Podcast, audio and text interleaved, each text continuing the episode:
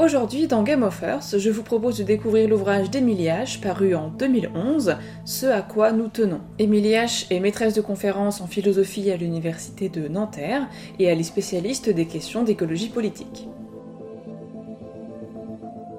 Au centre de cet ouvrage se trouve la question de la morale. En effet, dit-elle, les multiples problèmes qui constituent ce que l'on appelle la crise écologique ont fait émerger ces dernières années des demandes morales. Moraliser l'économie, moraliser la politique, se sentir responsable des problèmes écologiques en tant qu'humain, etc. Mais ces appels à la morale ont été et sont encore regardés avec suspicion. Quoi de plus réactionnaire que de faire appel à la morale? Pour autant, l'autrice nous met en garde. Il ne faut pas confondre morale et moralisme. Le moralisme, c'est une leçon de principe abstrait qui exige de nous que nous les respections sans les questionner, sans prêter attention à la complexité du réel. C'est tenir une position. La morale, quant à elle, se pratique en situation et ne se contente pas de prescrire de l'extérieur. Et pour Émilie H, ces dernières années ont vu émerger des tentatives d'élaboration de pratiques morales qui n'ont rien à voir avec des impératifs vides, mais qui, au contraire, se sont intéressés à lier principes d'action et conséquences concrètes. Par conséquent, il ne faut pas, pour Émilie H, négliger ces tentatives d'élaboration morale, mais au contraire, il faut s'y intéresser. Elle pourrait nous donner des clés pour repenser notre vie politique face à la crise écologique. Face à cette recrudescence de demandes morales en lien avec la crise écologique, Emilie H incite à l'écologisation de la morale. Écologiser la morale, ce n'est pas étendre la morale telle qu'elle est pratiquée aux entités dites naturelles, comme ont tenté de le faire les morales biocentriques ou écocentriques. En effet, la crise écologique est en même temps une remise en question du concept même de nature on s'est rendu compte qu'il n'y a pas d'humains seuls, qu'ils sont toujours déjà liés dans leur vie à du non-humain. Rien alors ne justifie plus la distinction entre nature et culture, puisque aucune séparation entre ces deux grands pôles n'est finalement envisageable. Écologiser la morale, par conséquent, cela veut dire pratiquer une morale qui prenne en compte le fait que les vies humaines sont des tissages de relations avec des entités hétérogènes, qu'il y a des attachements divers qui font partie intégrante des vies humaines. Ignorer ces relations diverses, c'est mettre hors de la morale une partie de la vie humaine.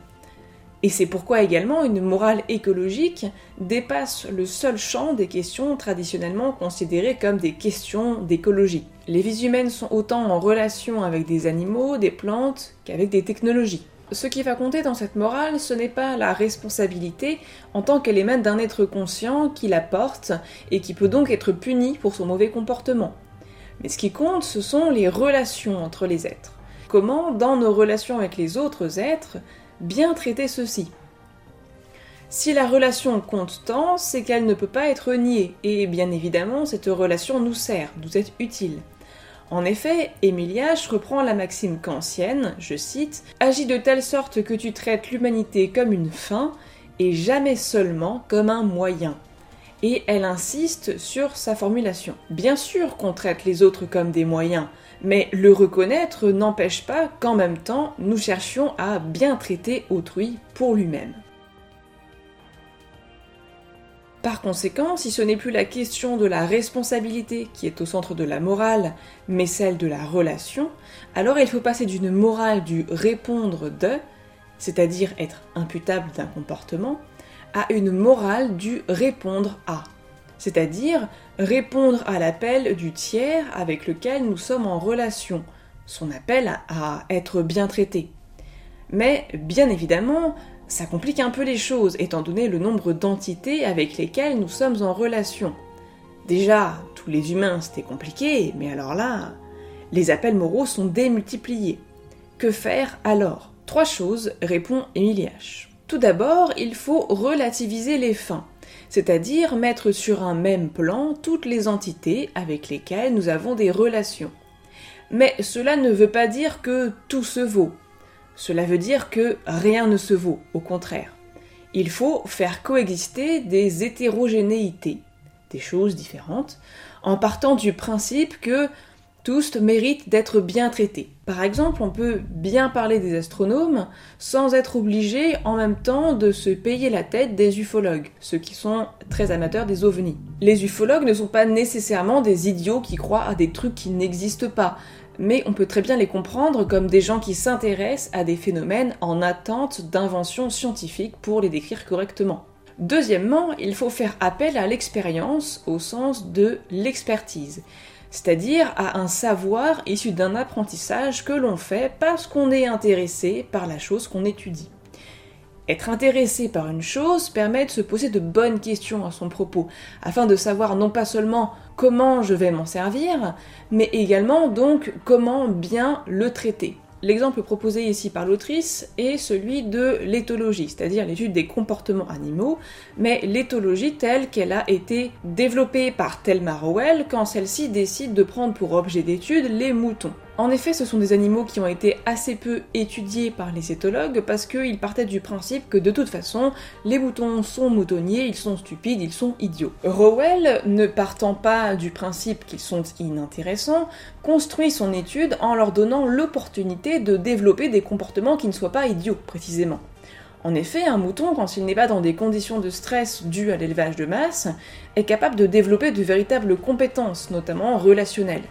Mais avant de pouvoir nous rendre compte de cela, il fallait côtoyer des moutons, s'y intéresser pour eux-mêmes, et non pas seulement pour nous, pour ce qu'on va chercher chez eux. Troisièmement, il faut faire des compromis. Pas pour nous servir une morale au rabais, mais pour se contraindre continuellement à revoir nos principes à la lumière de la complexité du monde et de son évolution.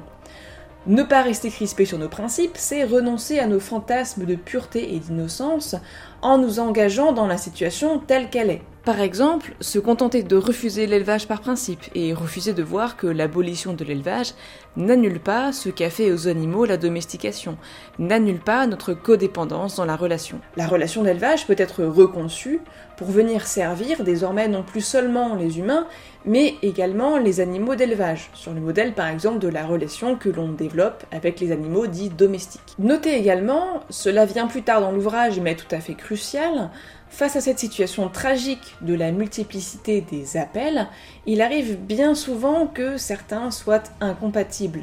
Il faut alors choisir, mais il faut également reconnaître que nous aurions dû ne pas choisir, qu'il est tragique d'avoir dû choisir. Il ne faut pas se donner des raisons d'avoir choisi, de négliger un appel pour pouvoir répondre à un autre. Il n'y a aucune raison valable de maltraiter une entité avec laquelle nous sommes en relation. Il convient de reconnaître ce sacrifice, de ne pas se penser pur et juste. Émilie H. note qu'une forme écologique de la morale a toujours existé, mais seulement localement, de manière anecdotique, dans des relations concrètes.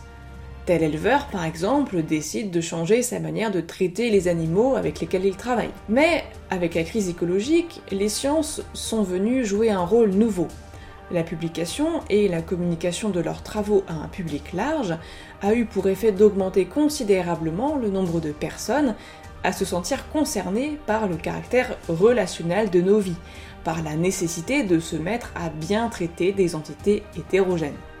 Par exemple, si auparavant seuls quelques amoureux des randonnées s'inquiétaient de la fonte des glaciers ou de l'érosion de la biodiversité, désormais nous sommes bien plus nombreux à nous en préoccuper, le caractère maltraitant de nos relations avec des entités hétérogènes passe ainsi de l'anecdote à la préoccupation politique. On se demande comment vivre ensemble, c'est-à-dire comment faire en sorte que nos vies, tissées de relations avec d'autres êtres, ne maltraitent pas ces êtres, ne les détruisent pas. Et le nombre des préoccupés compte.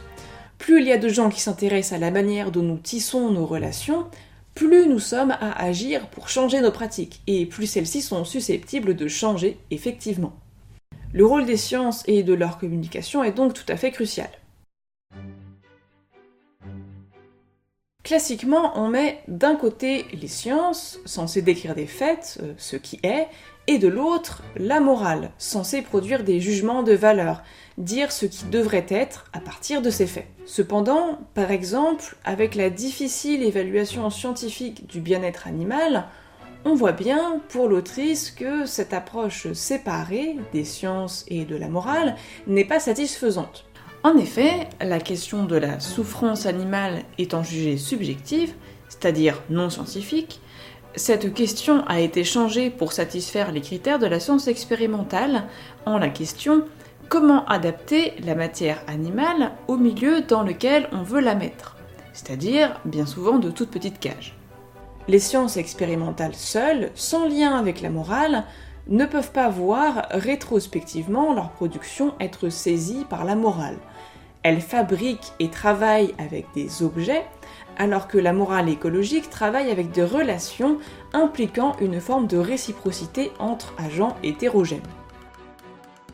Cependant, H voit un espoir dans la manière dont les sciences ont changé leur manière de se présenter. Elles se présentent non plus comme venant clore une incertitude, mais comme ajoutant de la complexité aux questions que l'on se pose à propos de l'organisation de nos sociétés.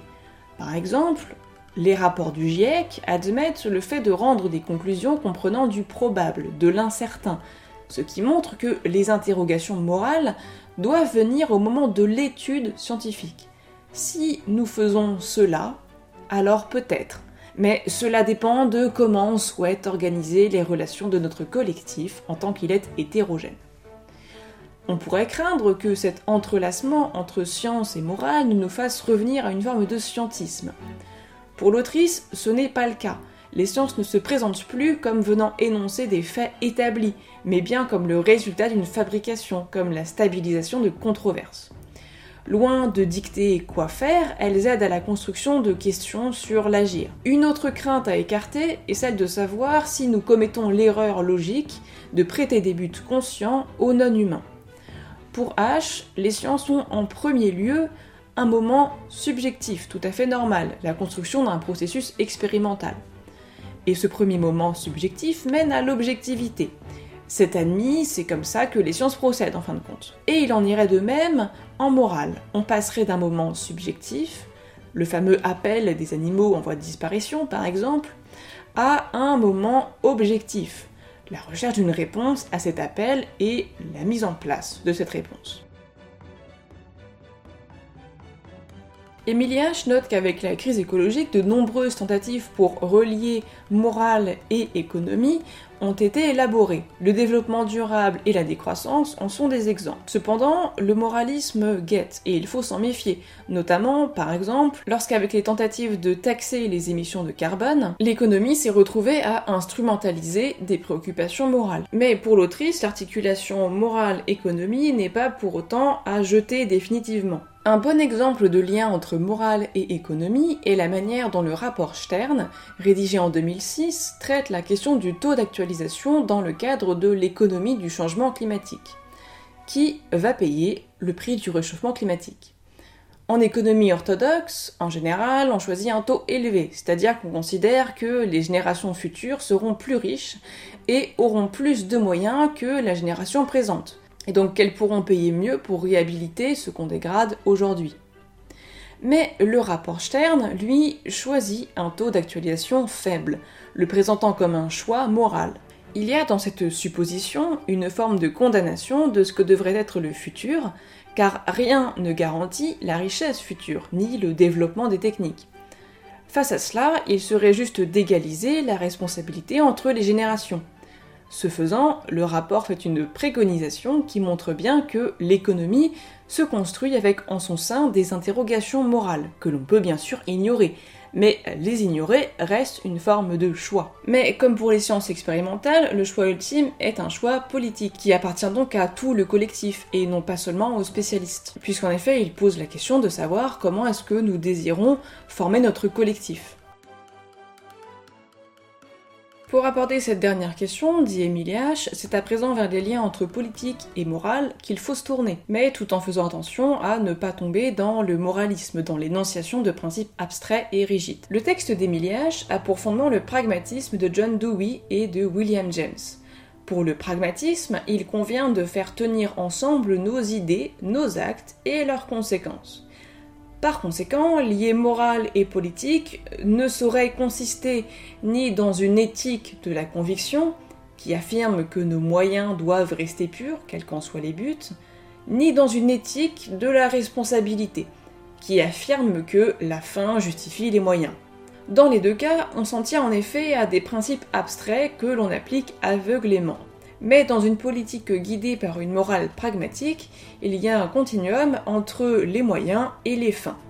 Une politique est morale si elle fait attention aux moyens employés, et une morale est pragmatique si elle fait attention aux conséquences. Une des manifestations actuelles tentant de lier idées, actes et conséquences se trouve dans l'élaboration de la notion de génération future. Souvent mal utilisée car utilisée en moralisme, H y voit pourtant une notion qui, bien saisie, pourrait venir servir une morale politique pragmatique. Et pour bien la saisir, il faut la comprendre comme un fétiche, F-A-I-T-I-C-H-E, néologisme qu'elle reprend à Bruno Latour. Donc un fétiche, c'est à la fois un fait, F-A-I-T, il y a des générations d'humains qui nous succéderont, et un fétiche, c'est-à-dire une représentation subjective, un truc qu'on s'invente pour penser le futur. Ceci étant fixé, et à l'aide de divers scénarios d'anticipation, on pourra envisager ces générations futures non pas comme un moyen d'éveiller des craintes culpabilisatrices superstitieuses pour exiger de nous telle ou telle action, mais comme une manière de se placer au présent comme responsable des conséquences de nos actes sur le long terme. Et concrètement Eh bien concrètement, il faut pour Émilie H travailler à la démocratisation de la politique. Le philosophe spécialisé en morale est en effet pour elle non pas un prescripteur, mais un simple observateur. Suivant le pragmatique John Dewey dans son ouvrage Le public et ses problèmes, elle défend que la politique est l'affaire de tous. Dewey, comme Lippmann, critique la notion de public au sens de peuple en démocratie. Bien évidemment, il n'existe pas ce public idéal de la démocratie qui, intéressé à toutes les questions du vivre ensemble et omniscient, serait sans cesse en train de participer à l'élaboration de la chose commune.